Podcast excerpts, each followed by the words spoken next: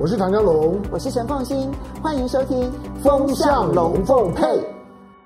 当然，谢谢大家呢。周末的时候呢，来看一下凤新来跟大家解读一些国际上面所发生的一些事情。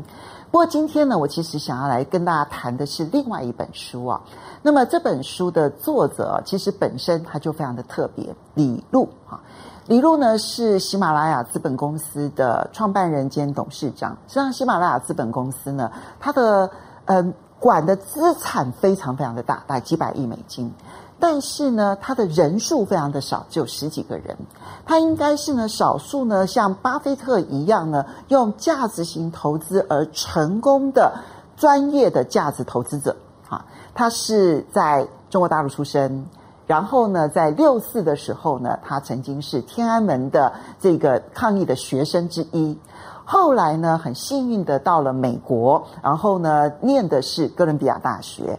他在哥伦比亚大学的时候，他非常幸运的听到了巴菲特的演讲。你要知道，那是一九九零年代初期，那时候巴菲特虽然在价值投资圈是非常有名的，但事实上在国际上面来讲，没有太多人知道巴菲特到底是谁。李璐那个时候呢，其实是因为英文不太好，想说巴菲特是不是指的 buffet，然后是不是指的免费的午餐？穷学生就想要吃个免费的午餐，所以呢就跑去了。然后呢，听到了他这一辈子最重要的一场演讲。在这一场演讲当中呢，李路知道了什么叫做价值投资。从此之后呢，他跟随着巴菲特的角度，走了这一条价值投资的这一条路。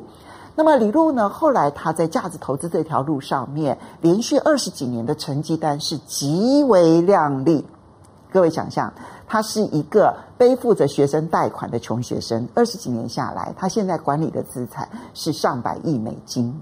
最重要的是呢，巴菲特的合伙人，好，他最主要的合伙人，如果你熟悉巴菲特的波克夏公司的话呢，每一年波克夏公司在举行股东会的时候呢，查理蒙格就是巴菲特的合伙人，一定坐在巴菲特的旁边。那么，巴菲特其实他所有的投资意见，他都一定要先问过查理蒙格。那查理蒙格觉得没有问题了，巴菲特才会做决定。所以呢，他们两个人呢是非常重要的合伙伙伴，因为对巴菲特来说，查理蒙格的智慧是他能够在在这个行业当中成功的最重要的原因，而查理蒙格他的忘年之交就是李路。不只是如此，其实呢，查理蒙格甚至于把他的家族资金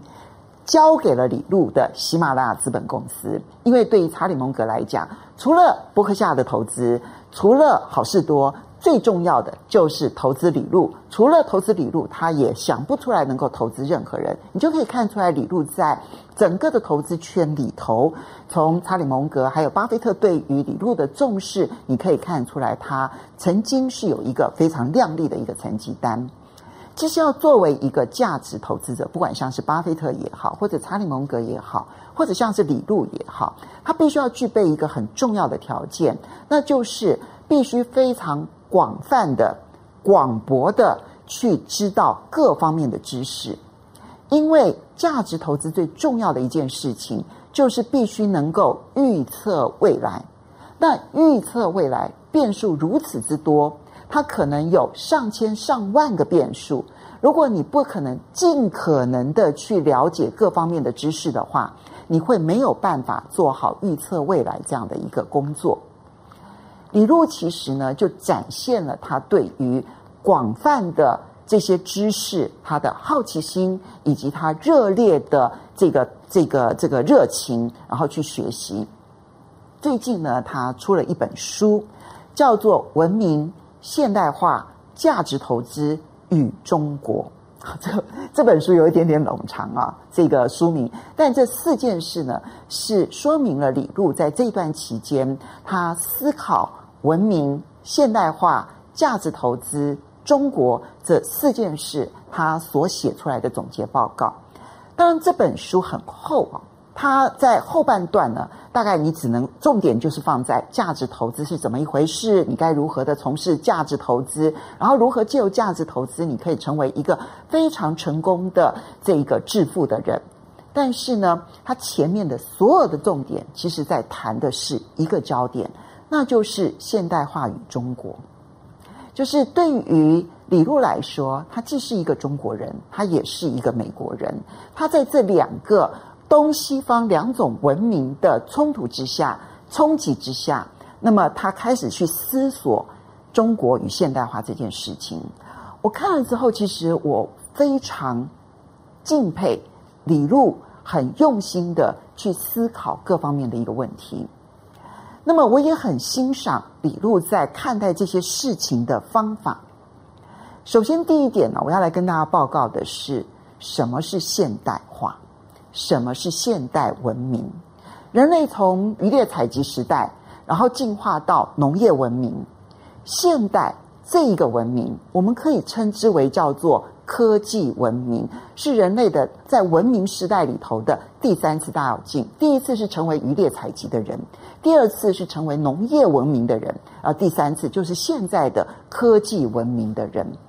那么，这个科技文明其实它背后最重要的基本的特质是什么？很多人会用制度啦、用文化啦、用宗教啦来解释东西方文明不同，来解释为什么西方可以发展出现代的科技文明，而当时东方整个的落后了。那么，比如说有些人就提出了是宗教啦的因素啦，或者是文化的因素。但是呢，李路所看到的，他认为从经过了这一百多年。整个东亚文明不断的跟上了这个现代的科技文明的这个脚步之后呢，它证明了一件事情，不是制度的问题，不是文化的问题，不是宗教的问题。其实整个的现代化，它的根基的特质是自由市场，再加上了科技加速，这两件事情缺一不可。自由市场加上了科技加速。而且它产生了一个很特有的一个，我们从资本市场的角度来讲，它就会发生了一个最棒的一件事情，就是它可以持续，它可以不断的增长，它可以不断的累进，而且它会发挥一加一大于四的效果，不是只有大于二，一加一大于四的效果。如果现代化的基本的本质是叫做。自由市场以及科技加速的话，我们现在就要回头来看，那么中国的现代化之路现在走到了什么位阶？而未来有没有机会真的在全世界，然后成为最最最最最最重要的这个国家？李路当然是乐观的。李路的乐观哦，不是建立在很多的这个细小的这一些制度面的比较。他在这里面呢，很细腻的去谈了，就是包括了现代科技跟自由市场在谈在中国大陆实现的可能性。他认为，就是因为他有机会实现，所以他看好中国的未来几十年。那当然，很多人就会去问：那中国大陆没有民主这件事情，是不是会伤害中国大陆的现代化？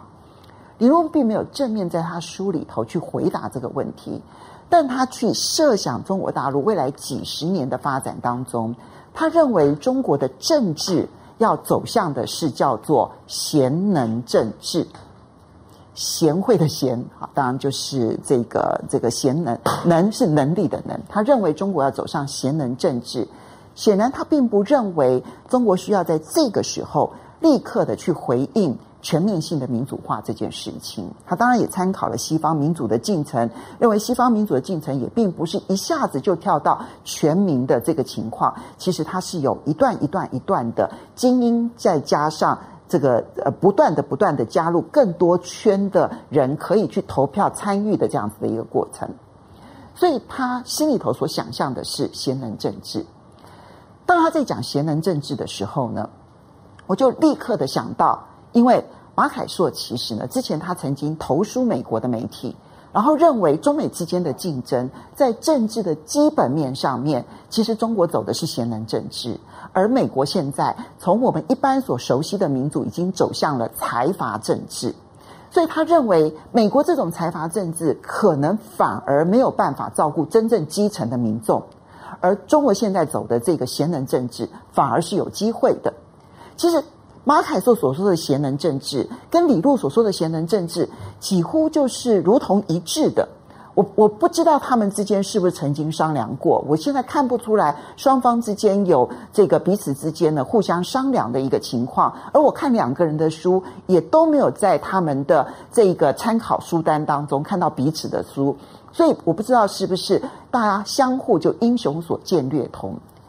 但是如果是走贤能制这样子的一条路的话，那整个中国其实在过去的科举文化下。其实是很有机会的。他提到，其实整个东亚文明其实都有科举的一个文化的基因在，也就是作为亚洲人，其实对于考试然后产生精英这件事情是相信的。日本是如此，韩国是如此，中国是如此。其实整个亚洲大多数的文明其实都是相信这件事情的。所以，如果能够在政治上面的参与，建立一个。机会的平等，并不是结果的平等，而是能够创造一个机会的平等，而让众多有有能力的人能够借由这样的现代化版的科举制度，然后慢慢慢慢慢的成为这个精英领导人的话，其实走向贤能政治是有可能的。这个是李路为中国去思考而擘画的其中的一条路，但是在经济上面，这个部分就要回到。整个的现代化的本质是自由市场，再加上这个科技加速。所以，怎么样子在经济的制度上面，让自由市场可以发挥那一个所有人都有机会参与这个市场，所有人都有可能利用它良好的制度而发挥它的潜能，然后发挥它的创造力。这个自由市场这个机制就变得非常重要。所以。这边的贤能政治要有能力、有效率，但是他必须非常节制自己所管的事情，能够不要管的事情就尽量不要管，让自由市场可以发挥。我觉得这个两套制度的这个配合，其实对于中国的未来来讲，或者是说我们去想象整个的这个全世界的文明的时候，我觉得是一个非常重要。从深层的根本性的问题去思考问题的一种方法，不管你赞成或者不赞成，我们可以试着用这种方法来看待所有的市场的发展的这种脚步。最后呢，其实呢，我想要提一点，就是当然有关价值投资，我不会在这本这呃这里来跟大家谈啊。那么我想要谈的其实是文化根基这件事情。文化的根基啊，其实作为一个华人世界的一份子，我们非常清楚的知道，华人的儒家思想其实扮演了非常重要的角色。所以，我们对于人跟人之间的关系，不管是父子关系、君臣关系、朋友关系、夫妻关系，乃至于这个子女的关系呢，其实我们我们都有他的每一个每一个关系当中所应该要建立的那个节制。但是我们对于群己关系，也就是我跟陌生人之间的关系，那个信任感是不足的。那么这一点其实呢，早在上个世纪的时候，嗯，我们这个这个政务委员李国鼎啊，他就曾经提过了第六轮。我在李路的书里头也看到了第六轮的概念，我不晓得这里面有没有仿造的味道在。但是这一种我们跟群体之间能够建立信任关系。其最终结果，你就可以去创造一个可以被信任的这一个自由市场的一个关系。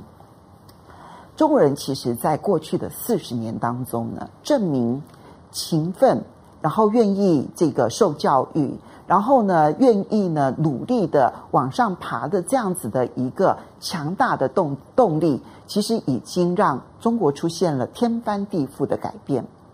如果我们希望这条路能够真的像现代化社会一样持续增长、累进、无止线的话，那么真正认清楚现代化的本质，我觉得对每一个社会、每一个市场来讲都是极为重要的。当然，如果你的重点是要放在投资，那你就必须从投资的角度去看一个国家的发展，去找到这个国家是否符合现代化当中所需要扮演的自由市场。加科技加速，只要能够符合这样子的一个国家市场，